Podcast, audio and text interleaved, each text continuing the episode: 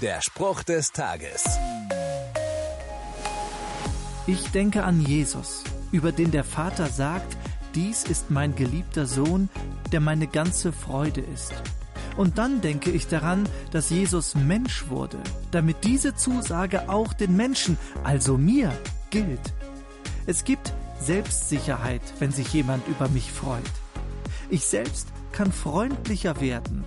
In der Bibel steht, wie sich ein Bräutigam freut über die Braut, so wird sich dein Gott über dich freuen. Der Spruch des Tages steht in der Bibel. Bibellesen auf bibleserver.com.